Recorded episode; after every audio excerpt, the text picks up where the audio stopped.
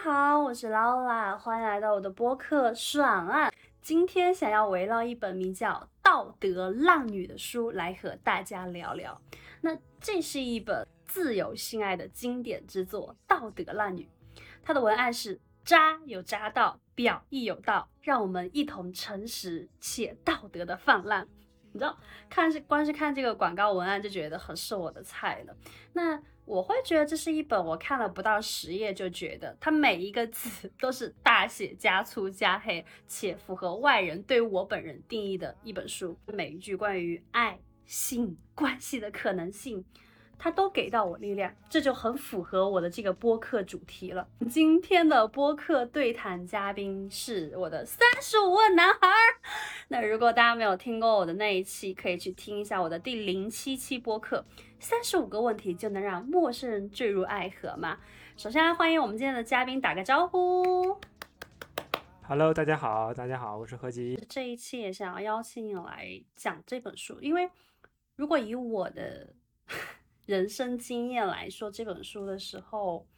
因为我已经觉得那本书在写我的现在的生活了，它已经不是一个期待或是一个呃呃理想化的世界，所以呃，我想要它更多元一点，因为我觉得刚好我们俩的角色有一个男性。有一个女性，有一个老司机，然后有一个呃比新手更强烈、更强一些的人，这些角色的不同的面相，很明显，它就会是一个更加多元的聊天。对，好，这本书已经夸了这么久了，那接下来我们就直接进入到这本书里好了。作为你自己本人来讲，你觉得这本书它对你来说，你印象最深刻或你最喜欢的那个部分？我整体。我会觉得这是一本关于人与人美好关系的快乐指南，就是他这个人与人 啊，对我，嗯嗯，人与人是是包括自己的，就是你和他人和自己。他当然他主题是讲开放关系或者多角关系，那可能这个他人是 n 个，是吧？是不确定的 n 个，但他可能核心还有说你跟自己的关系，实际是放在最最前面最基础的。然后是的，美好关系它肯定是像像主席所说，它包含关系，包含性，包含爱，嗯，实但也包含友情，包含亲情，嗯，包含它里面还讲到作为，比如说他们作者两个人怎么去养育孩孩子啊，怎么和伴侣们一起去养育孩子啊，这些包含比如说这种父母对子女的关爱和照顾，实际这个就是。所有的这些我们日常人我们能接触到关系，他们怎么把它变成一个美好的关系？然后他们说了很多很有很深的解释，加上很多例子，最后给我一个感觉，他就是他们在努力的变快乐，而不是说怎么要去寻求正确。所以，所以我后来觉得他是一个快乐指南，这也是一个很大的收获，或者说。再一次很重要的提醒，因为生活中我们的虽然人人都很会讲说啊，我我们要快乐，我要幸福，但实际大家很不自觉，包括我很有自己就有体会，很多时候还是会去说去想什么是对的，什么是正确的。所以这个不是说不可以，但很多时候确实会影响我们的一些想法和决定。你你太关注于正确与否啊，对错呀，然后实际就很多时候。会变得比较刻板，然后是的，我觉得 Laura 经常讲说，你不要听你头脑的，要听你身体的。他经常跟我这样讲。对，所以我是一个特别像偏头脑的人。Laura 可能刚才说我作为比新手要更强一点，我觉得这已经是称赞了。我这个，对对对，Laura 作为老司机这一点毋庸置疑。我是一个。那嗯，我我我我可以坦诚，我是一个母胎单身，现在还没有过一段亲密长久亲密关系的这个角色。但正是因为这样的情况，可能促使我去有更多挣钱的意愿去学习啊，去了解啊。然后我跟 Laura 也是在呃两亿的非暴力沟通这样的课程和社群里面认识的，也就是我们站在一个一个光谱的偏两侧的位置，然后我们。试图在中间做对话，然后我们正因为这样的差异，可能我们才能看到对方彼此是不同的部分，然后才有一些对话和碰撞发生。那这本书真的是跟我又真的是在我光谱的另一端，它它是一个 有两位作者是有四十多年是吧？我二二十多年四十多年的开放关系啊多角关系经验的这个作者，然后两位女性，嗯，这样合著了一本对，嗯这样的快乐指南，真的跟我一个平时天天在担心对不对错这个有没有正确呀，然后这样的。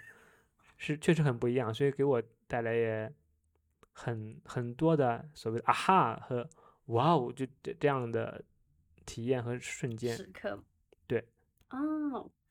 你知道，就是嗯，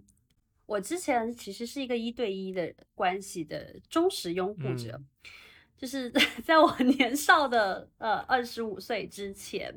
我其实会觉得我这一辈子应该只会跟我当时的伴侣。白头到老这样，然后那也因为我的伴侣是我的初恋，所以其实我也只有他一个恋爱，然后一个亲密关系，一个性伴侣这样走到那里。但后面因为种种原因，然后我开始就是有更多新的探索之后，然后我慢慢成为像书里的这种状态，可能更多时候我是在有非常多的约会跟不同的人或怎样的时候。所以我非常理解这两种经验的人里面，大家到底是怎么想的。而且，就是我最近才刚刚今天十八号，我应该在三天之前、四天、四天之前，然后约会了一个男生，然后这个男生就一直有在问我说：“那多多元关系或怎样怎样，你自己对多元关系怎么看？你觉得你想要一对一吗？”叭叭叭，就非常多问。嗯嗯。那可能他之前有过在晚上跟人讨论的机会，但他在现实当中很少。第二是。呃，大部分人在聊这件事情的时候，总是总是抱着一个想要去，呃，给人下定义的角色，就没有想要真正去讨论这件事情本身。对于每个人来说意味着什么？如果想要去发生，它有什么可能性？我们可以做什么？我跟你是有可能的吗？那我跟你如果要开展这样多元的关系，我们是以什么样的角色？真的去把这个事情推进，而不是把它放在脑海里。我对于就我在没有看这本书之前，我会觉得好像一对多，他，呃，我自己内心就是窃喜的状态，就是我发现我是这样，我是窃喜的状态，但我并没有那种。自豪感，但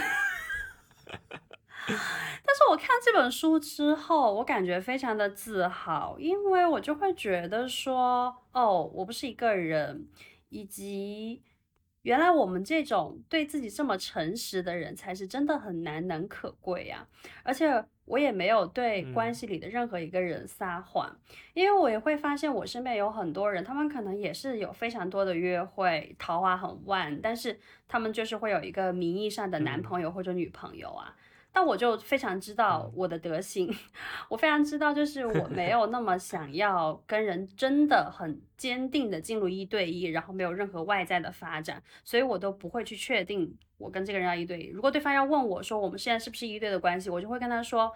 呃，我觉得没有，我觉得我可能没有准备好，或者我没有觉得我们进入一对一关系会比我们现在状态更好。我是非常诚实的去回答对方关于这件事情的讨论的。所以我在看这本书的时候，其实就会觉得说，哦，原来我们这种对自己很真实，然后对自己所做的事情很负责任的人，才真的是难能可贵，所以才会有那个所谓的自豪感。对，太厉害，呱唧呱唧呱。所以，我跟你的那个哇哦的时刻可能不太一样，但我很有兴趣想要听听看你的那个部分，所以你先吧。好，谢谢，谢谢。嗯，我。你看我这个啊哈跟哇哦，实际还在我这儿有一点不同。啊哈呢，就有点哦，原来是这样，原来就是有人被点到了啊，或者点醒一点，或点破一点。哦，哇哦是有点带着惊叹，带着啊，就是有点那种。我分开讲吧，那个啊哈的可能有两个，我我印象比较深，实际跟。我觉得你可能也很能理解，一个是它其中有很多部分和咱们都同时学过的非暴力沟通有非常相近的部分，因为他在是的，这讲怎么跟你的他的书中讲他怎么跟伴侣沟通，怎么应对，比如说嫉妒这样的情绪啊，然后怎么去提出像你说提出呃进入这样的关系或做这样尝试的时候，都讲到说你要特别了解自己的感受，你要去特别清晰的表达自己需求，然后要尊重别人的需求，要明白你们之间的界限，然后这界限，嗯。正因为你们都各自尊知道自己尊重对方，然后这个界限才能立得很很好，然后很有弹性啊，可以去沟通，而且是可变的。比如说，当你希望引入一个新的伴侣或新的呃关系状态的时候，你比如说你想从一对一变成一对多或多对多，或者你从多对多你想变回你想进入一个更稳定的一对一的关系，它都需要你去灵活的去。调整，那中间势必需要非常大量的沟通。那这个我感觉书中体现出来的，它虽然没有用非暴力沟通，它那个呃那么明确的说法，对框架，但实际的呃实际下来执行下来就是非暴力沟通。就其实我看到的那部分和我学到的部分是非常的契合的。你怎么去不评判？你怎么去嗯，我们具体是什么样，我们都不要去。随便的所谓咱们现在讲上价值啊，或者上评判呀，然后当你真正在某个当下，你去讲我具体你的感受是什么，你为什么是这样想的，你有什么感受，无论是你是感到嫉妒，还是你是为对方感到开心，你都要去真诚的去表达。那这个背后你的需求是什么啊？你为什么会有这样的需求？哪怕你可能在外人听来很夸张，是吧？啊，你你就是想说和多个人。发生不同的关系或者怎么样的关系，那最后说到底，到最后他谈到请求，因为你不能决定别人的生活和想法，你只能为自己负责，然后对别人只能是尊重。那最终就是你你你有想法，你只是提出请求，我们能怎么样吗？我可以怎么样吗？那对方如果跟你的想法不一样，或没法给予你这样的回应，那可能你只能面对现实。那要不就是你们的关系。需要有调整，是吧？要不就是，嗯，你就要考虑你是不是要妥协，根据你自己的需求。对我觉得这部分是一个，呃，我一开始没有预想到嘛，所以有点啊哈，哦，这跟我学到的，呃，契合上了啊，原来是一样的。对对对对对，然后那个用上了啊，就感觉啊，那个之前学的跟这个用上了。第二个实际是和心理咨询。我现在呃做也在做找咨询师做咨询，已经三年多了，然后，然后就实际核心是关于你对自己的关爱和自我成长的部分。因为咨询，我现在的咨询师流派是精神分析流派的，就是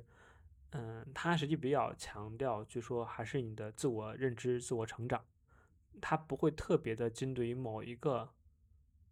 问题或事件，他更多会关注在说你自己对自己的了解认知有没有，然后你有没有面对真实、认清真实的自己，面对真实的自己，然后面对现实，然后同时你要给自己关爱呀、接纳呀，然后嗯，可能这样认识自己之后，然后你才有改变的可能和机会，然后对对，然后你你要学会。去接纳自己，因为人就是这样的啊，人每每个人都有每个人的不同的出生和成长背景，他可能没有人是完美的，嗯，然后你你能不能接纳你这个不完美？然后对这个原理可能大家都都了解，都听过，但真的做到，我以我自己实际的体验，我觉得是不容易的，因为你可能。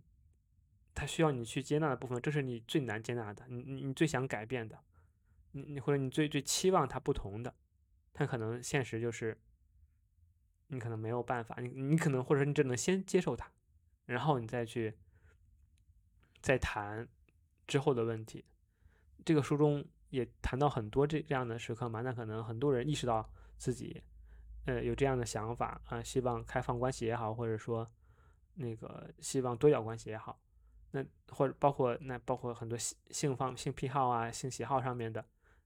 那你要不要接受？然后你对自己足够不足够关爱是吧？然后在这个基础上，你有没有努力的去去成长？去通过通过学习，通过跟别人的交互，在关系中去成长？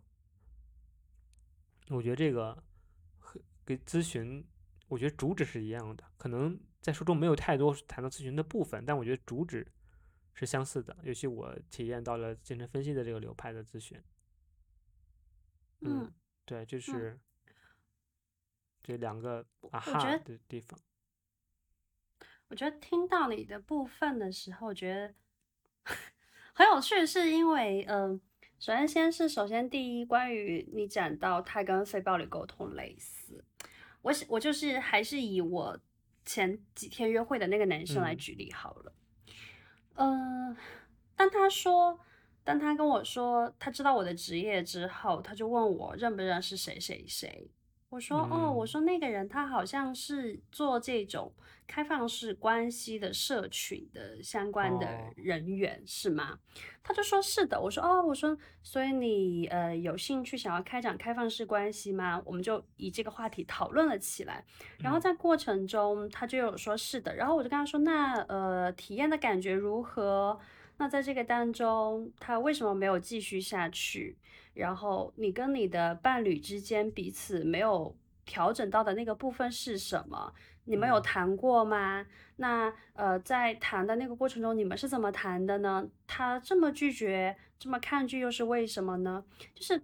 就其实我有把你两个点结合起来讲哦，我就会发现，当我在跟别人谈论所有跟性相关的事情的时候，我的那个第一反应就是啊，这个事情你感觉怎么样啊？这也嗯是为什么大家会呃愿意去跟我聊大家的私生活的主要原因，就是我从来就我也不是从来，我非常少去直接给别人下定义或者 judge 别人这个事情做的嗯正确或不正确。我我非常关心每一个在这件事情当中，既然你要讲，那我觉得我就要非常，我就会去关心你在这个当中的感受是什么。呃，这不是因为说我的那个什么咨询师，我的那个职业的人格上线，而是我真的感觉到好奇。我不知道，虽然同样的事情，可是我觉得因为人的不同，嗯因为你对面伴侣的不同，所有同样的事件，他肯定会有不同的感受，他可能会有了相似点，但一定会有属于他们的那个不同的部分，所以我这个部分是真的感觉到非常好奇的。嗯那当我可是可是当我在这样跟别人聊的时候，对方会很就是觉得我在把它当成样本在研究，这已经不是我第一啊次面对就是别人约所有约会对象的回复里面啊的这样子的东西了。大家都觉得你在研究我吗？因为没有人问过我的感受是什么。哦没有人问过我的需求是什么，没有人跟我说过这个事情如果不成功，我还可以做些什么让它成嗯功。那这个事情对方很拒绝，原来我是可以去邀请对方再来尝试看看的。嗯没有人问过这个部分，所以你知道，就是 我已经把这个 非暴力沟通运行在生活的方方面面。嗯啊，但是虽然虽然我要每次都要跟别人解释说，我真的不是在研究你，我真的是很好奇，而且我也想要邀请你去看看，说这个方式对你来说是不是行得通的。那是因为我觉嗯得他本来就应该这样交流，可能他跟性没有关系，但你也都可，如果你有这个能力、时间、精力跟空间的话，如如果是跟私人情感相关的，我其实都很建议大家用这个方式先去观察自己，然后去看到你的感受，然后去察觉你现在有什么样的需求，最后去邀请跟你相关的这个人去做到这件事情。这也是嗯在书中方方面面讲到，无论你是想要有一个什么样的多多元关系，里面一个非常关键的点，因为在完成这些步骤的时候，你会对你自己的那个需求感觉到认同，这是非常重要的。嗯，好，这个男生又要拿出来鞭尸了，就是 我就问他，我说，所以为什么你的没有成功？他跟我说，呃，他觉得对方其实有像在跟他比赛，就是当他提出开哦放式关系的时候，他的伴侣其实他当时的感觉是他的伴侣并不想要这样做，但是因为他嗯提出来了，所以他就觉得好吧。然后他们在进行的过程中，就是有一点像在竞争比赛。嗯当男生找了啊一个女性约会对象，女性就会跟他说：“啊哦，我也找了一个。”就是他们并不是哦那种很自愿的，然后或者是嗯真心想要做这件事情。有可能女方是为了成全男方，然后也有可能女方是为了气男方。不管怎样，嗯这段关系他没有就是开放式关系或其他什么关系，本质上来说只是一个渠道。但如果这个渠就是就像是你今天出门，其实你根本不想出门，但别人硬要叫你出门，你就说好吧，然后你成就从出门到目的地都拉着个脸，别人就会觉得莫名其妙，不是你要出门的吗？对吗？那回到你提到的，你觉得那个体验跟你的心理咨询有点类似的时候，对，其实我会也会觉得，就是性的探索本身其实是一种。更加关注跟爱自己的方式，大家都以为说，呃，性的探索是在找刺激，就是一第一反应其实是在找生理上的那种刺激，关系的探索也是在找刺激，但实际上不是的。实际上，嗯，我们在跟咨询师聊天的时候，咨询师是一个我们的镜子。他因为他的经验或是他的技术，他会比你更快发觉你的内心在想什么，但他不会直接跟你说，他只会引导着你去发现这件事情是什么样子的。那我们在日常当中跟身边的人相处，尤其是那些我们亲密的、信任的、呃有感觉的人，那个镜子的作用会更大。但他们不会提示我们，他们也不会引导我们，他们只会在心里面给我们画圈或者画叉。对，所以其实当我们在进入到一个爱里面，进入到一个性里面，进入到一个关系里面，本质上都是一种跟镜子的对谈，只是你有没有主动的看到那是一面镜子。其实它真的，我觉得不是生理上的刺激。你比如说这个多元关系，起码我目前聊下来的人，我觉得大部分人寻找多元关系，其实是因为。他们对当下的那个关系不满足，对身边的这个人不满足，然后，嗯，他并没有去从内心看到说他是享受跟不同的人的约会，其实是因为他在 A 身上没有得到满足，他希望 B 能够补足这个位这个部分。然后或者是 C、D、E 更多的人加入进来，但是他永远不会知道说我到底那个不满足的部分是什么，这就很像是在走捷径了。所以，嗯，我始终也会觉得这种探索其实本质上就是一种在爱自己的行为，因为当你愿意探索的时候，你才是真的愿意走进你的内心，哪怕这个探索它充满困难，或是它没有那么成功。很多障碍，很多阻碍，但是当你非常诚实去面对这个部分的时候，它就会一直带着你往前走。可能这个过程会很长，可能做个三年咨询、五年咨询、十年咨询，有可能。但是你总是会比你没有在做咨询的时候更加清楚，会有方向的在了解自己到底现在怎么了。对，嗯，啊，我我真的听你刚才讲，我有正好有两点想。借着回应一下呢，就是一个是先嗯最后讲的这个点，说是那个大家可能因为不不满呀，会因为感觉没有被满足，想去通过这个自所谓多多面开放关系或多角关系去解决。实际我我知道这个存在，正好让我想到，比如说我是一很我是一我很早就接触过这个概念，我我常年看美剧啊看。一些就是油管的经这个视频啊，然后这个在西方一些欧美文化为主的这个体系里面，实际它也成为它虽然不是主流，但它比在我们国家，比在我东亚这部分可见度更高。那可能我很早就接触过，是的。然后我最近包括呃之前跟你聊天啊，包括看这个书这个阶段，我觉得我可能让我更知道我关于这个的一个。好奇的推动力吧，或对我来讲是有部分，有的时候反而是我不清楚我喜欢什么什么样的，好像感觉这个也行，那个也行，或呃这个女孩也很优秀，那个女孩也很吸引人，就是你好像好像会觉得说，嗯，实际是困境是你不知道自己怎么选，或者说或者更更深一点说，你可能不。嗯，没法面对那个选择的代价，你内心的代价，觉得好像，嗯，当你这这些都不清楚的时候，就看到一个开放的可能性，一个多角的可能性，你觉得啊，这好像是一个解决方案，或者是一个很容易的，哎，那这样不就好了吗？这样不就问题解决了？你我不用选了。但是，我看完书之后，有一个很大的感受，就是说，实际不是这样的，是因为那样，因为那样的话，你还是没有搞清楚你自己到到底想要什么。可能核心这个书的，是的，呃，这这个所谓的开放的多角的结果是站现在我真的清楚我需要什么。就像刚才老让你讲的，你知道自己可能有这样或者很多的需求，然后你发现它都需要被满足，然后同时发现可能想在一个人身上或若干人身上去去一下子满足的，对，可能不现实或者难度非常高。实际不如转换一个策略，说我们。通过开放关系啊、对外关系这样的策略来满足自己的需求，还核心还是或前提还是你对自己需求的清楚和了解、清晰。对，所以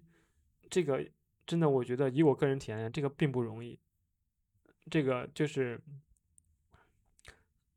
你你可能刚才讲，我们从零开始这个两端，你可能已经在你对自己需求很清晰的这一端了，我还在对自己很多需求不清晰的这一端，我。我相信很多人可能也跟我类似，那可能大家都在这光谱上的不同的位置上，但可能你都会对自己某些的情况的不清楚，或者或者说你很难清楚，因为你可能还有恐惧的因素啊，比如说大家提到多角关系、多角开放，会有些畏恐惧，会有些异样的视角，导致你很难去看清楚一个事情。就像你刚才也提到说。非暴力沟通的第一观察呀，这些，这个观察不评判本身是非常难的。为什么非暴力对非非暴力沟通为什么，嗯，听着很简单，但执行起来或实践起来很困难？是因为大家很不自然的，你就会有评判。这个评判可能是内置在你你的思考和你的思维逻辑里的，和你的文化语境中的。你你怎么能摆脱这个评判，回到一个事实的观察？嗯，摆脱一个。那个所谓的规训，而回到自己内心的情感和需求，这个都是很难的。我自身的体验也是这样的。那就包括书中讲的说，嗯，正好讲到，嗯，我就是那个 wow 的 moment，就说讲性，哎，你是做性教育的，你可能我相信你现在已经非常的对这个概念很熟悉、很了解了。那可能对于我，对于很多人，性确实是很多时候它代表的刺激、禁忌、不可言说，然后。但但又代表着欲望，又代表着很多，呃，好的东西。它是一个非常杂糅的、非常复杂的一个话题，它很难被轻易言说。我可能也是在咨询室中经很长时间，可能才能跟咨询师去讲我关于性方面的想法或经历啊。而且也，我现在都觉得也没有到完全特别放松自如的状态。我觉得在咨询室我都很难做到，我可。你可以想象我在公共场合，或者说很多人在其他的场合下，这个问题是很难的。但是书中之所以他给我那个 wow 的那一点，是他在就前两章就会提到有个概念，他说什么是性？讲性的时候，他讲关于性的概念，他有他有一段话写的一下戳到我，说那什么是性呢？我我们是作者，我们在写，你是读者，你在读，你读的就是我们写的关于这个东西，我们之间的关系就是性。我说哦，你就觉得，原来原来性或者你你你，这这他说的实际没有错，我发现他说的没有错。然后通过这你再反观，实际性是一很自然的，或者说是是一个你把我可能之前把性关系性想的太神秘了，或太嘴负媚，他他有在社会学的词祛魅的反义词附媚，他就有很多魅惑在他身上，好像他特别的。呃，怎么怎么样？然后是当作者平白没很简单告诉你，我在写的东西是关于性的，你读的东西是关于性的，我们之间的关系桥梁就是性啊。然后觉得啊，就觉得啊，实际一下子就感觉有点被祛魅了。我觉得这个这句话对我来讲很祛魅，就是啊，实际性可以是一个非常正常的、自然的事情。然后包括像你提到书中也也讲到说呢，对性本身实际。大家都讲说是什么刺激啊？实际书中讲性本身是愉悦，是快乐，是的。更深的讲是是生命力，是吧？我们作为生物，我们作为人类，我性是我们生命中的一部分。但回到这个点的时候，你就发现那些其他的东西，实际就是是文化讲给他的刺激也好啊，或者说，嗯，无论是好的刺激、好的兴奋，哎，所谓性癖。这也是我们头脑中文化加工的结果。你你的意识加工的结果。你把它某个行为，那个所以英文叫 sex sexualize，就是性欲化了、色情化了、情欲化了，可能是好的，也可能是污蔑性的，把性给污蔑化、污名化了。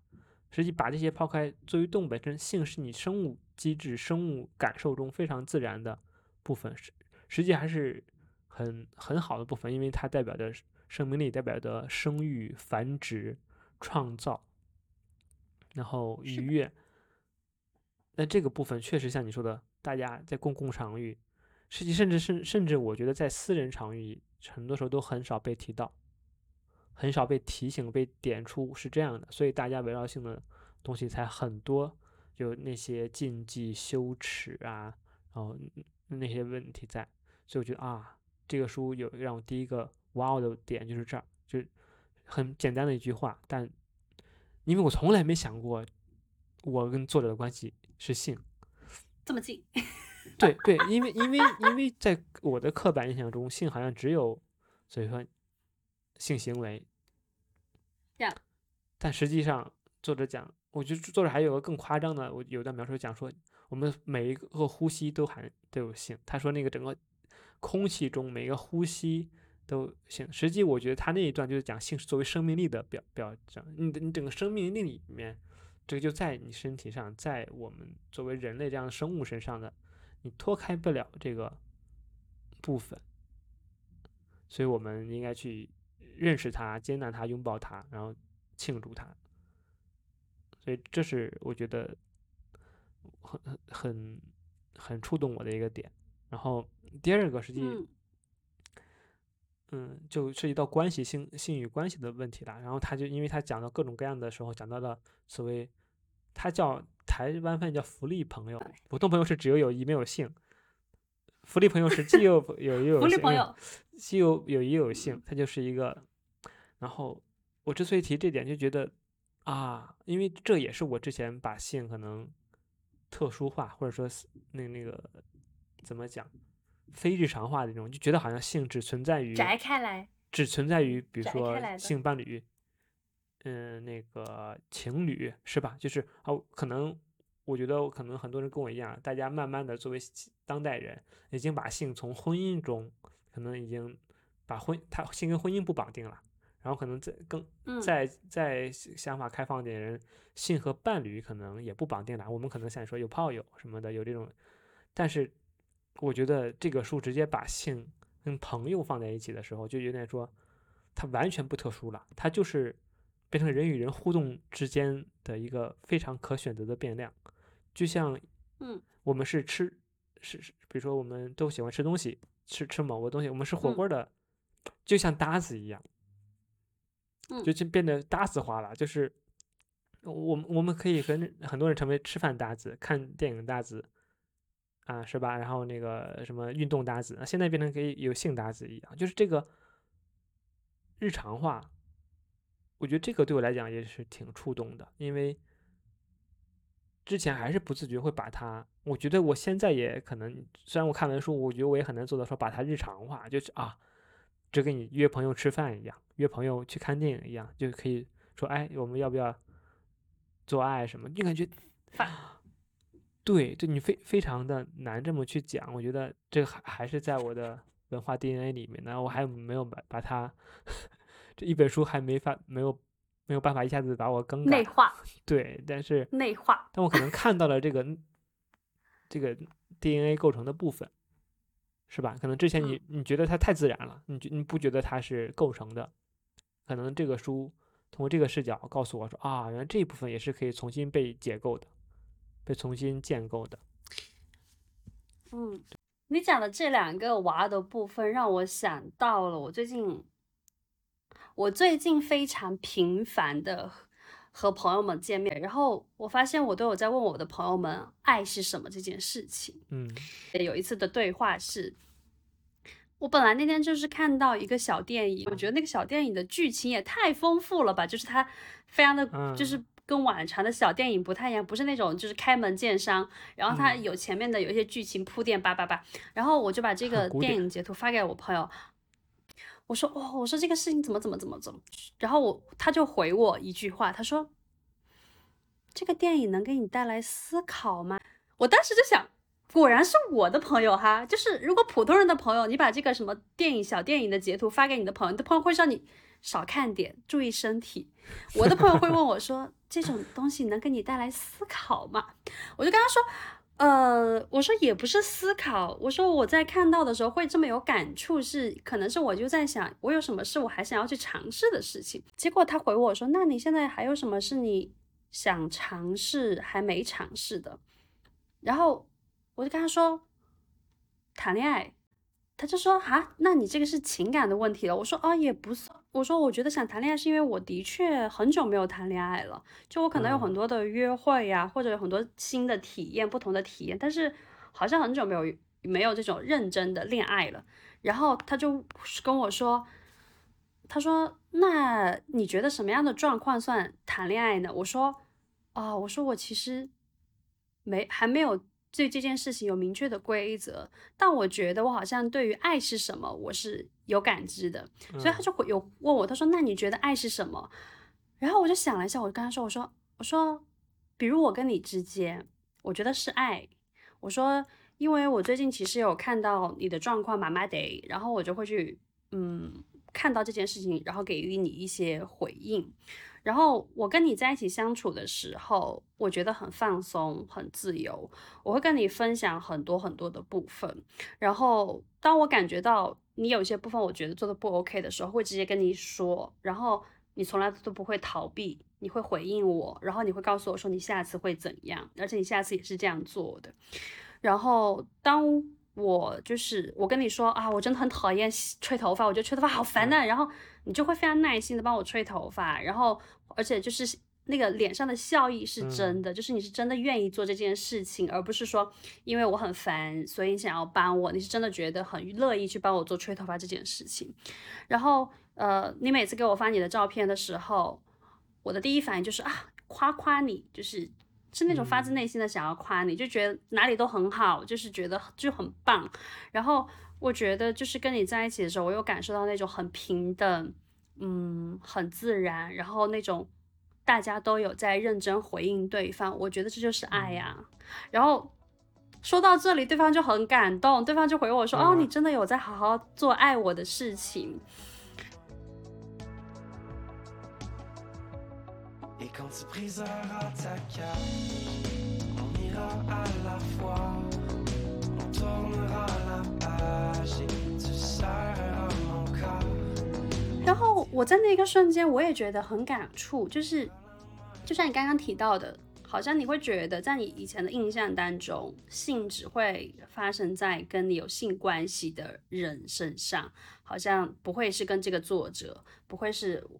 只要你跟这个人在聊性，你不就是性关系。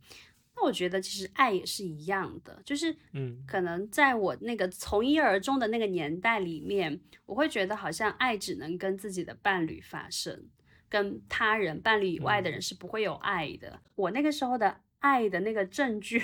或是爱的显示，就是这个人他会很无微不至的照顾我嘛，这个人他会为我花钱嘛，这个人他会愿意跟我进入一个稳定的关系嘛，类似这样子的，但是。我现在的时候，我有更清晰的体验的时候，我就会知道，其实人家只是在呃，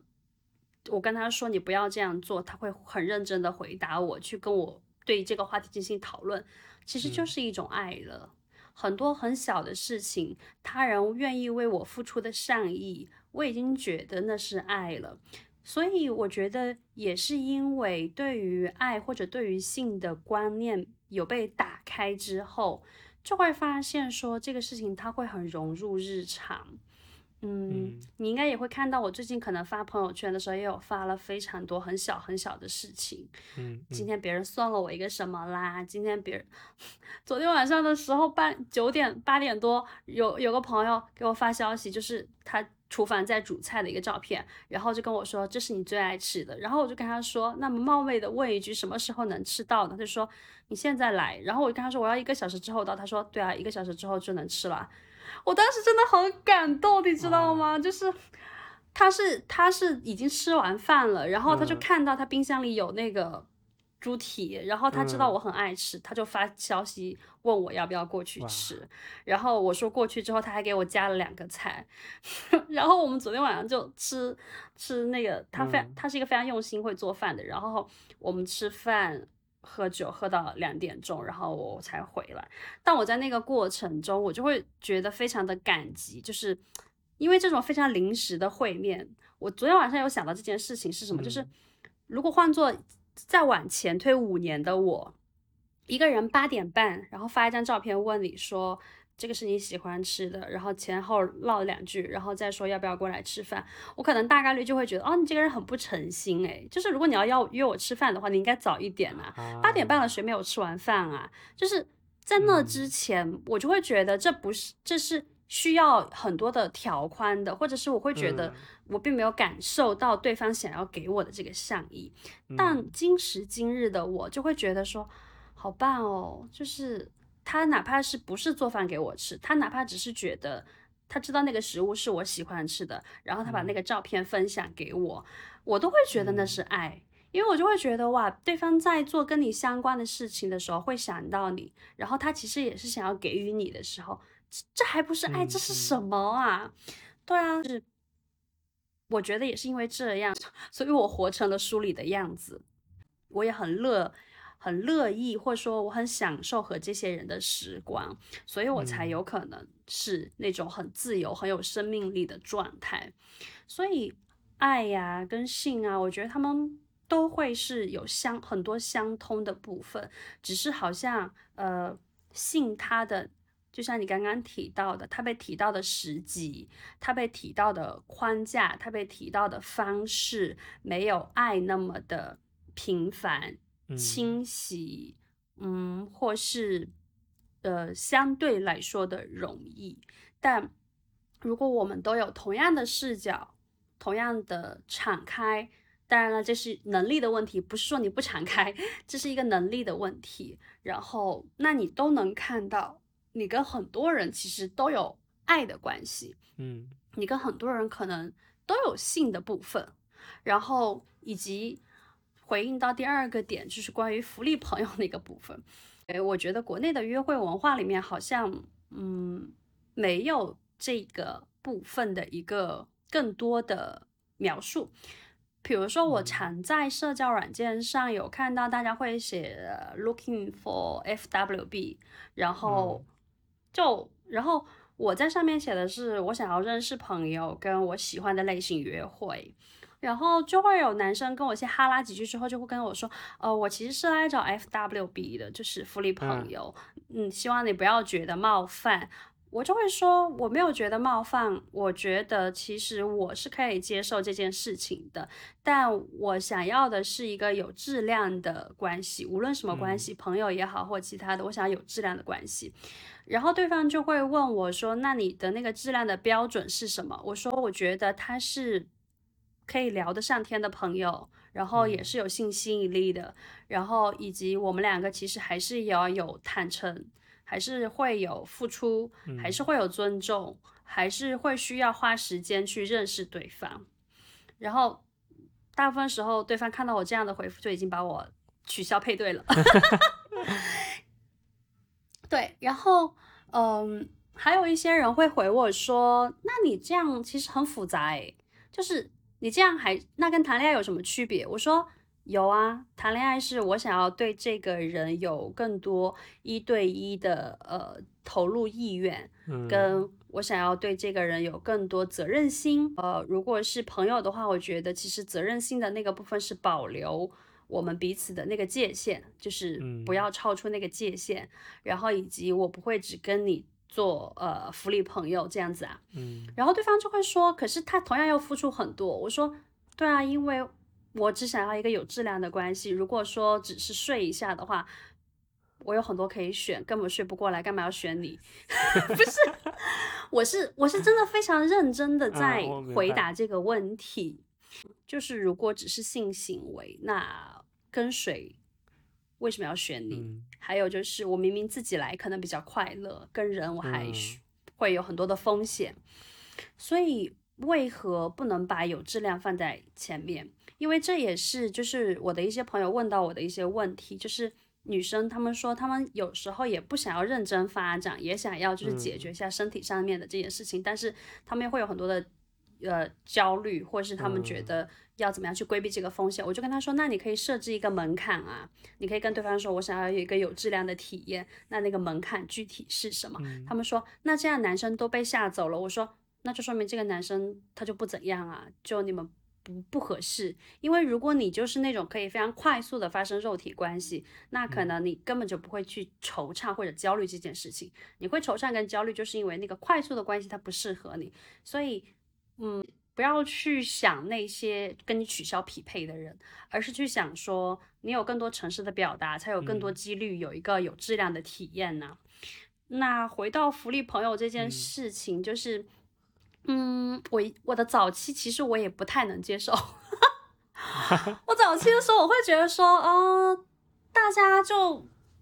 玩玩就算了，不是？大家大家在这里有一个好的体验就 OK 了。为什么后面还要再吃饭，还要再见面，还要再干嘛？呃，其实前面我的回答有也有讲，回答完这个问题，是因为嗯。快速的体验会让人有更多的挫败，事实上它不会让我们变得更有趣、更往前走。对于关系，对于自己有更多的认识，其实不太会，除非对方是一个很有耐心的人。嗯，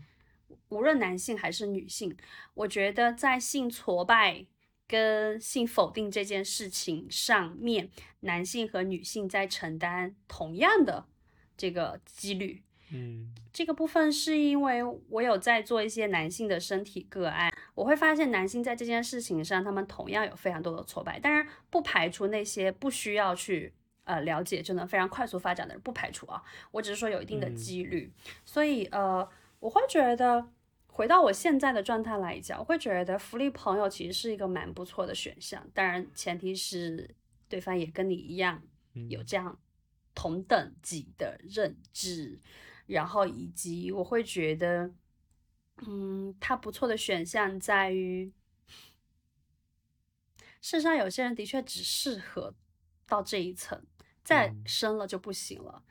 再进入一对一，他就会有偏执，他 就他的那个优点就会变成缺点，不是不能这样这么功利化，但是我对，只是我个人的一个不成熟的小想法。嗯，那我就谢谢你在这分享了你 关于这个的经验啊、故事啊。所以我想起来书中讲的，实际对作者来讲，他都是选择。你可以选择，比如说只有在所谓 power your fuck body，啊，或者你选择是的，实际实际是考验的你这个人有没有处理不同关系形式模式的能力。你面对什么能力？对对。然后我看你聊一聊，我觉得有点像。就跟谁给你找室友啊，或什么就很像。你能不能，比如说能不能接受合租？有的人可能我不接受合租，有的人能接受合租，但可能对什么样的室友，你也什么人跟什么样的做，跟什么样的人做室友更舒服，也是有不同的。能成为很好的室友，还是说你们只是说住在同一屋檐下，但实际老死不相往来，都有可能的，是吧？当代打工人。租房体验，我觉得大家都有切身的感受。实际，我现在觉得跟那个有点像，就是大家可能如果能成为一个好室友，当然不是它等于福利朋友，而是说就是，嗯，那可能只有一些人的嗯相互能成为比较好的室友，就好像是也有可能有些人呢成为比较好的福利朋友，是吧？可能大家有像你说有同样的认知啊，然后有些合拍的部分呀，那可能那什么人能同居，住在同一个房间里，那可能又是不同的。问题了，是吧？就像你说的，你可能想认真的谈恋爱的时候，可能考虑就类似这样的关系不同的维度上的事情。然后我觉得你讲到爱那个分享的时候，我我突然想到，它实际真的可能还是性背后更深的那部分，就是我讲到，比如说对性关系啊，性这个事儿本身把它特殊化，嗯，我觉得背后可能确实大大家把爱也做了很多的。分类只是说大家爱讨论会比性更自由一点，大家会分什么亲情、友情、爱情，经典分法嘛。们几分几分，然后，但实际上关系中的爱可能说深了，它都很类似，是吧？甚至是相同的，就是所谓大家因为把爱这个 title 这个名字去掉之后，背后像你刚才分享的地方，可能有信任啊，然后有那个嗯照顾啊，然后有欣赏啊，是吧？像你说到，比如说。看到对方就会觉就会有自然的称赞，我觉得可能就欣赏，可能爱这个大的概念之下有很多很具体的感受，呃和行动，那些可能，所以如果你不去想爱这个大的名称，在具体的这个行动和感受里面，实际都是可能他就更容易相互理解了。比如说父母对孩子，是吧？你对你女儿，我觉得。肯定就有那种，你看到他你就想自然的欣赏、照顾，然后你关心，是吧？他都是所谓以爱之名，爱只是名，我觉得就这这句话可以用，很多都是以爱之名。然后，我我觉得正因为大家把这个但人为的文化做了很多区分，对爱已经做了区分了，然后。会会去说哪个比哪个更高级呀？可能有很多文化背景的不同，是吧？那可能在其他的宗教背景下，会觉得强调你对神的爱要超于你对人的爱，是吧？在我们我们的文化下，可能讲天地君亲师，是吧？那你那些经典的，你可能要超过你的友情，超过你的爱情。但可能在十十八十九世纪浪漫化的浪漫爱的文化之下，大家觉得浪漫爱要超越一切啊，就是。那你的所谓核心家庭才是最最重要的，嗯，哪怕是就是亲子的爱也不能超越恋人的爱。就是我觉得不同文化给了不同的框架和结构和和和那么多应该，但可能是的，对。然后这些在如果再到性上面，可能就更多了，才会有说谁跟谁能发生什么关系这么多。这么多的约定和这么多规定和限制，我觉得背后可能是这些。是，然后说回那个，我还是有一个，就是啊哈和哦这个有点结合的一个部分，就是，嗯，因为书他在书中偏后面这样讲到，比如说。嗯，是讲的很现实。比如说，如果他讲说读者，你跟我我我们一样，也是有这样的想法，或者甚至说你已经是呃这样的人啊，但你不知道怎么跟更多人去讲，是吧？你怎么去跟大家去讲述你的想法、你的、你的、你的生活方式？然后就提到说，他是他他们做的类比，可能跟那个同性恋啊，或者说其他性少数群体说所谓所谓出柜那个比喻，然后就。谈论他就很自然谈到说，作为多多角关系、开放关系啊，作为性少数群体啊什么的，然后就是这些这些，你你该怎么做或你能怎么做的时候，我 意识到啊，就是性少数群体这个概念对我来讲就居然戳了我一下，就是什么呢？就是我，所以我现在可能也是把它看作一个开放关系、对角关系，一直当一个。嗯，一种理论实践，可能没有，嗯，但我之前会更刻板的把性少数群体看说成，实际更跟 LGBTQ，就是实际跟性别身份，是吧？性取向也好啊，或者性别认同也好啊，觉得是那些属于性少数群体，但可能我作为一个所谓顺直男，嗯，之前没太想过说啊，有一天可能。你你在这种语境下，你也是性少数群体，啊，就嗯，有意思。对，就是实际这个词不重要，而是说你就觉得说啊，实际是怎么讲呢？或者说这个词也很重要，就是它它也是在我的刻板印象中变成了一个好像特定的指称，它只指 LGBTQ 是吧？只指。而不是实际，它本质上是一个状态，就是你作为在这个方面的少数群体，就是这么简单的，是吧？然后是的，然后原来可能我觉得那概念中，我觉得好像很多时候是，实际我现在想会觉得，比如说像同性恋也好啊，或者像其他的跨性别身份者也好啊，嗯，多少大家现在尤其是主流的文化的告诉我们的，或主要的声音告诉我们吧，不是主流文化，就是他们是生而如此，他们嗯相当于是无从选择一样的吧，就是因为生而如此嘛，也也不是选择问题，就是他只是说我接纳了自己啊什么的。但如果是比如像开放关系、像多角关系这样的，实际是一种选，更多在我这里是一种选择，你并不是天然说我天生如此，或者或者那我们先顺着这个说，就是你大概率在现在的情况下，大家都是选择成为这样的人，或选择我要去尝试啊，或者我或者选择我退出啊，就是都是选择。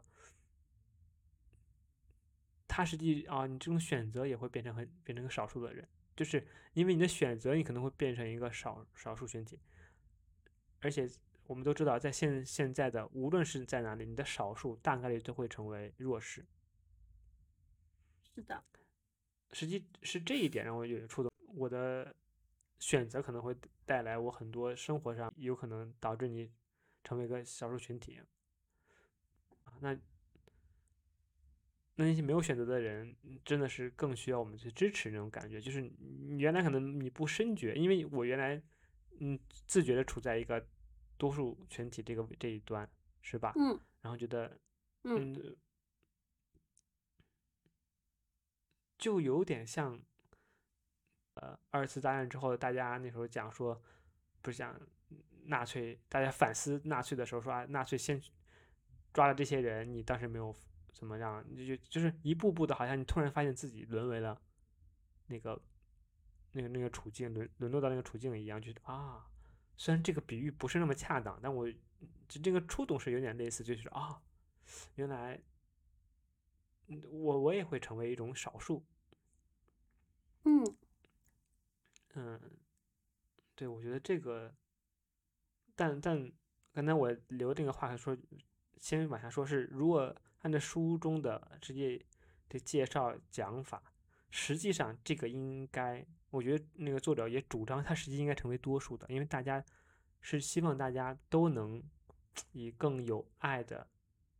呃，这样的视角去去面对爱啊、性啊、关系啊，然后我们会共同建造一个更有爱的世界。这个实际是人类的天性，是人类的潜力，是。是，他是期望这个能成为更多人的实践的，就好像大家期望未来更美好一样。就是，但只是现实，我们知道这个肯定是少数，是吧？现在就是一个异性恋，然后一对一主流的全球文化。是的，嗯，我我刚听到你的部分的时候，我就在想说啊。我一直觉得我是个少数群体耶，我我在上周出去玩的时候，我在我的那个本子上有在写未来我要做什么事情的时候，我不知道为什么我竟然写下了一句我要创造一个弱者也能好好活着，然后互相尊重的世界。哇哦，你知道这句话？是晒野千鹤子老师写的东西，对对。但是我当时写下这句话的时候，是因为我在默认我是一个弱者。嗯，呃，跟同样今天我说我觉得我是个少数是一样的。呃，我其实是出自，首先出自于我自己的一些身份跟角色。呃，如果作为当代的这种婚恋市场来看我的状况的话，我觉得我是一个少数跟弱者，因为我离异，然后有两个小孩儿，然后我现在三十一岁，呃，我在一个大城市高不成低不就的混着，我目前也。没有太多想要结婚的想法，是如果再结婚的话，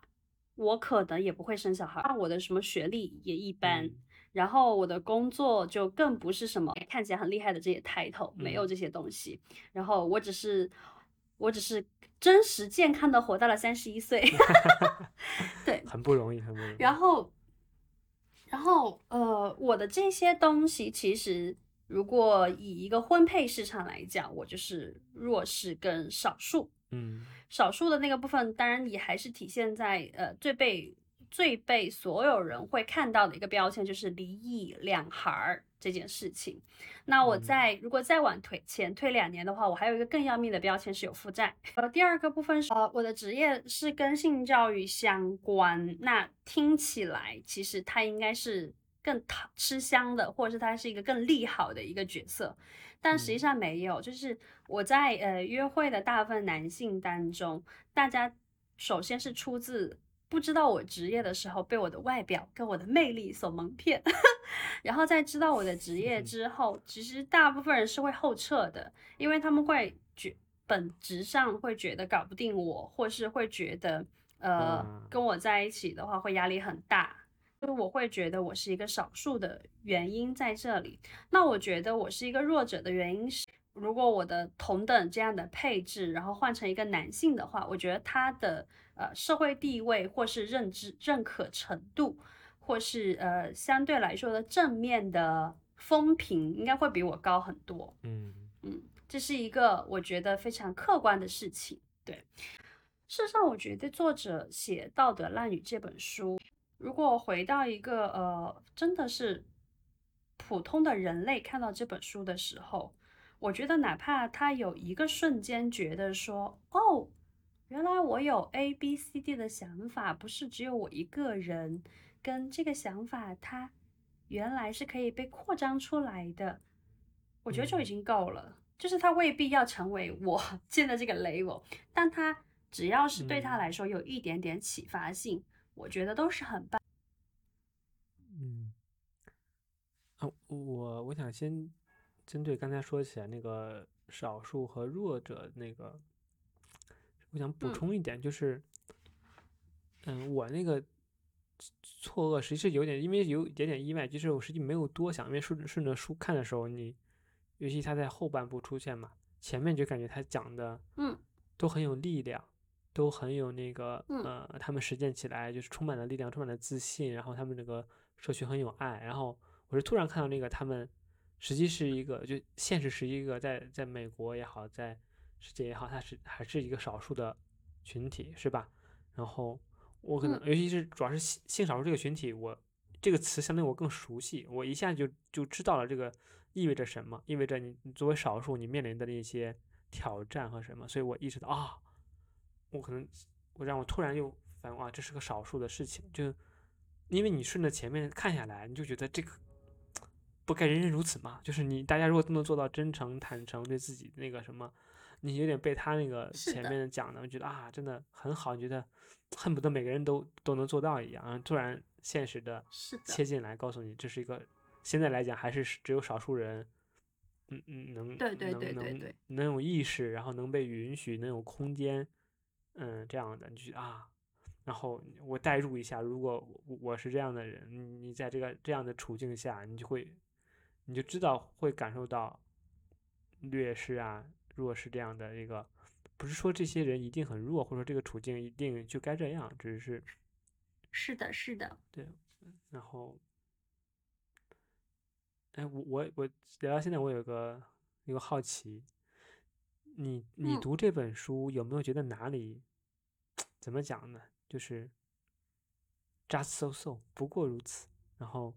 没或者哪里惊艳到你了？嗯嗯，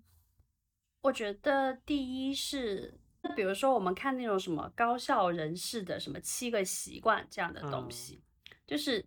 它会有一个框架跟一个规则，是如果你做到了这些东西，那么你就是一个高效人士，类似于这样嗯子。高效人士的这个概念是人所向往的一个可能好的东西，但嗯是落实到每一个人的身上，你未必能够很真实的做到这个部分。嗯然后我觉得回到这个书上也是一样的，就是书上有非常多关于性解放、宽容啊、多元性啊或嗯这些部分。一方面，他也会说到说，呃，如果你想的话，你就可以做到很多的可能性。但另外一方面，嗯他也会说，那如果你做不到的话，也不要跟自己过不去。其嗯实他有想要去创造一个更嗯完美，或是更我们理想中的那样的一个世界，嗯但是真正退回到我们人的可行性，我们不是机器这件事情，它仍然会有很多 落地的真实的描述，告诉你说，OK，做不到也没有关系。我会觉得说，OK，那这个事情是作者在写的时候，他写到了这个程度。那如果以我的程度，我还可以做些什么推动这件事情，让它变得更加具象化？跟你也不用做个机器，然后但人能实现这件事情，这个部分其实是给到我的一个思考。我觉得我很喜欢两两两段话，是我很喜欢的。第一个部分是他说到的是，从开放的性爱生活中，我们学到最宝贵的一课，就是文化设定的爱。亲密与性都可以改写。当我们开始质疑那些别人告诉我们的应该，就能够将那些老剧本加以改编重写，借由打破规则，我们解放自己，也使自己拥有力量。第二个部分是他有写到的一句话是：我们痛恨无聊，我们贪然的想要经历人生所能经历的一切，也慷慨的想要分享我们所能分享的一切。我们很乐意成为任何人的愉快时光。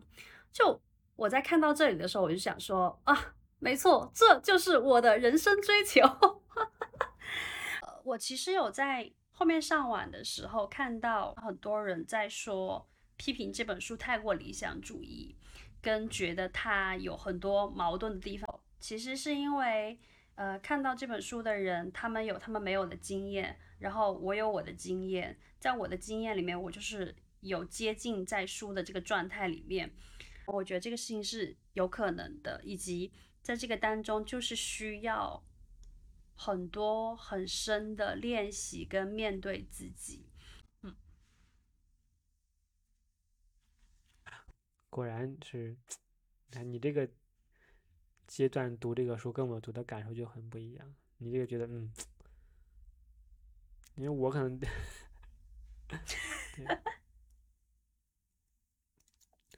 所以你你推荐推荐给别的朋友，大家整体的反馈是什么样的？或者说有什么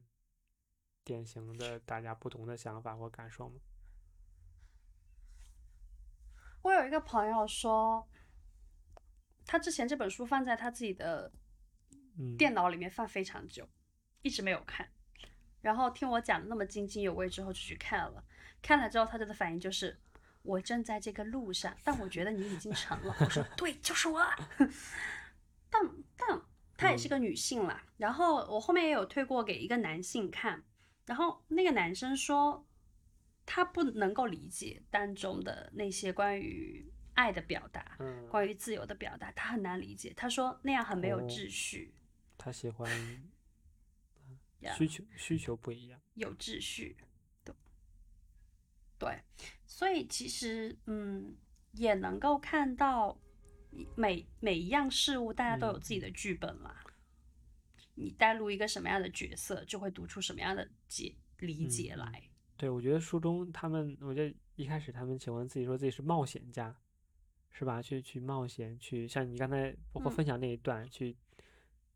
没法接受无聊，是吧？你觉得就是。会觉得重复啊，或单调啊什么？大家，我我我反正是有个这样的感觉。我觉得为什么我刚才说适适合推荐，或者大家人类可能更，我觉得像你刚才朋友说那个秩序感啊，或者什么，实际也是一种，我感觉总感觉是一种文化给的影响。就好像我很多时候也会想去想要把握一个规律啊、秩序啊、道理啊、应该啊，就是嗯。好像这样，你心里才安稳，你才有安全感。如果没有了这个，你感觉好像就要失控啊，是吧？复杂、失控、不确定啊，这是梁毅 播客那个很触动，对他很触动我 的。播客 之之所以一开始很触动我，就讲他一起面对世世界这个复杂、生活、不确定，就是因为我也是在咨询之后也更加可能更加知道自己对这个的那种不舒服、恐惧，然后。嗯，对，嗯，抗拒啊什么的，所以你就想抓紧一些规矩，抓紧一些道理，抓紧一些秩序，然后这样好像才能建构。但像作为书中描写这种冒险家，实际真的要就要迎向不确定，是吧？你要去接受，甚至像他们可能是爱上不确定，就要就要这种不确定可能才有意思，才不无聊。我觉得这个是很难的，这个 一部分它符嗯合一部分的人性，也同时不符合另一部分的人性，是吧？我觉得人类他都，嗯，谁嗯不喜欢点新鲜的东西？我觉得大家都会喜欢的，新的口味，新新的美味，是的，新的故事，是吧？是大家总喜欢，总有喜欢新的时候，但同时大家也会有恐惧嘛。我们希望安全，希望稳定，希望有保障。对，这些实际是你看你怎么有效的，然后甚至有有艺术性的去面对它、应对它，然后甚至去把控这样的我我生活中什么样的比例我能接受到。啊，所谓有弹性，这我觉得书中也讲的有弹性的部分，就是这个真的是难的部分。实际你选择一个所谓无序或选择一个高度秩序，相对是反过来看，有的是简单的，因为它不需要复杂，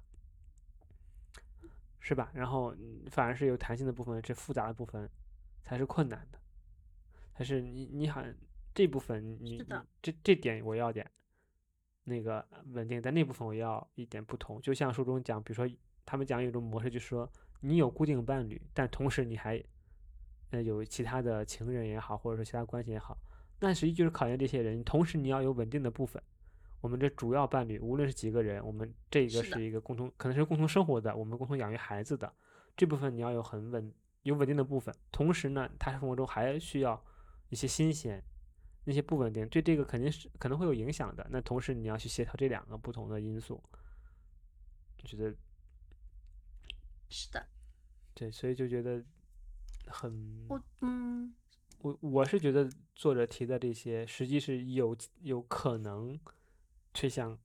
给所有人的。当然，推给介绍给大家，也不是大家都一定要选择，而是说你了解到这个可能性之后，你有可能意识到啊，原来很多我那些实际是不是所谓天经地义的，是吧？是可以去重新被审视的、被解构 Yeah 的。然后解构完，可以再重新你再建构，但你可以先经历一个解构的过程，你先把这些拆开，放下来，像乐高一样，你最后拆开，摊平了，然后你你你要不要确定我再重新搭回原来的样子，还要我搭个新的样子？对大家来说，去接受一个呃新的东西，的确不那么容易，但都很有意思。包括我觉得，如果他播客能听到这里，也是他真的很想了解这件事情啦。我觉得 我对反正我有一个比喻，是就是它很像一种，现在这个词大家提的少了，但是像了解一种异文化，和你不同的东西，就是嗯因为现在大家都全球化了，都互联网化了，大家很可能有点缺乏这样的体验了，或者大家偶尔有体验，都是很猎奇的，通过短视频偶尔刷到一个国外的哪里的也好，欧洲、非洲、澳澳洲，你猎奇，但你实际那个没有真正的，对你不是真的好奇深入去对这个人真正的，其实这个提供了一个很像，我觉得有点像人类学一样的文本，就是就你是的，讲讲述了一个完全可能跟大部分人很陌生的，甚至是觉得异样的一种生活方式和态度，一整套的。然后你如果你有好奇心，你去嗯不尽量不带预设的去看完整个一本书下来，你就觉得啊，你可能完全意识到一个完全不同的、很不同的一种思考，然后、一种文化。然后但你往深了去看，它那背后我们又是连通的。我们作为人类，底层的东西也是连通的。你希望愉悦呀，你希望开心呀，希望有这样的关系啊，希望得到关心，需要得到尊重啊，这些是吧？只是外部的这个所谓文化机制不一样，就好像我们一开始面对欧洲人，面对非洲非洲的人，你觉得啊，他们的文化、他们的习俗怎么都是那样的？那你真的去了解背后，大家作为人都是以希望被爱啊，希望获得愉悦呀、无论是美食上的、美景上的、什么样的音乐上、艺术上的，我觉得对，所以我整体就觉得，他所谓道德浪女是一种主张、信念，嗯，包括原则吧，他给你一嗯套嗯。可可来借鉴的、可来参考的，嗯，它所谓指南嘛，它它不是标准，而是说给你一个方向，然后你可以去学习借鉴，然后再刚才说性少数群体，他可能是不是一种身份？我觉得可以，大家自己自己你要不要这么去认同？我觉得当然也可以不不这么认同。然后，而且我我也觉得他实际很具有现代性和，因为我真的我读到后面，我读完书我才后来有次跟朋友聊天，我意识到他本质上这个原则真的和所谓法国大革命以来人类现代性政治上的诉求自由、平等、博爱，真的我觉得完美契合上了。就是自嗯由，你你是把？这状态你是自由的，你是自由的人，有自由的意志，你能为自己的个体负责、独立、平等，是吧？我们人与人之间都是关系是平等的，关系要有要有平等性，或者说这个平等不是绝对的说大家都完全一样，而是说我们是基于开放、真诚、互相互尊重的情况下，我们达成了这样某种形式的关系的约定啊，然后是的，最后博爱，那博爱就非常在其实 这个，就是你把爱是不是不是吝啬的，是丰盈的，是是可分享的，就对，其实其实越能发展这种多元关系的人，本质上他的情感跟能力跟普通人比，就是他更加的扩张，因为不然的话他很难发展对呐、然后，如果大家都有这样的机会和空间做这样的实尝试或实践的话，就是嗯会是一个更加有爱的世界吧。然后，啊，然后是的，我知道我下午在想说要晚上聊，就突然想到什么，只要人人都献出一点爱，世界将变成美好的人间。当然，这不是献出爱了，就是那个你本身如果能成为嗯，嗯爱的主体的话，是的，是的，其实他，对啊，其实最终其实就是在讲爱本身，对，嗯，啊，拔对的好高呢，何老师，拔的好高呢，何老师。我觉得今天的，嗯，这样的一个分享，其实我觉得就很很很自在嗯跟开心。我其实没有想到说，对于你来说，它是有很多的新的嗯视角跟启发的。我觉得我没有想到我们会聊到这么深入，跟你看到这么多东西，所以我就是对你感觉到庆祝，很开心。那对我自己来讲，啊，我觉得这本书它就是坚定了一个我想要去做成这件事情的嗯信嗯心而已。哎、不能说而已，我想要去做成这件事情的信心，所以我觉得它也很嗯值得庆祝。庆祝嗯，就是这本书，如果大家想看的话，它要是有电子版，大家可以在晚上，就是、哎，对对对对，大智慧搜索有有志者事竟成，就是对，yeah yeah，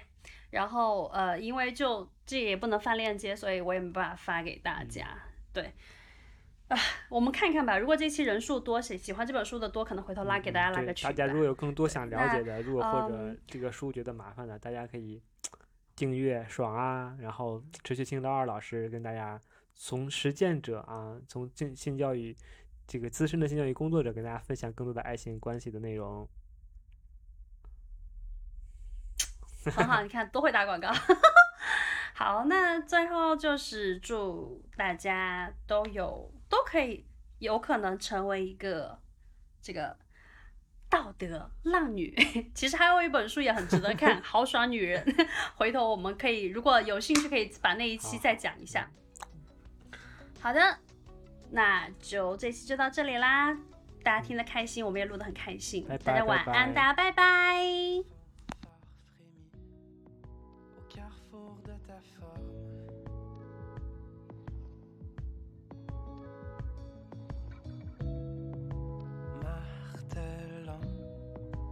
poésidiforme.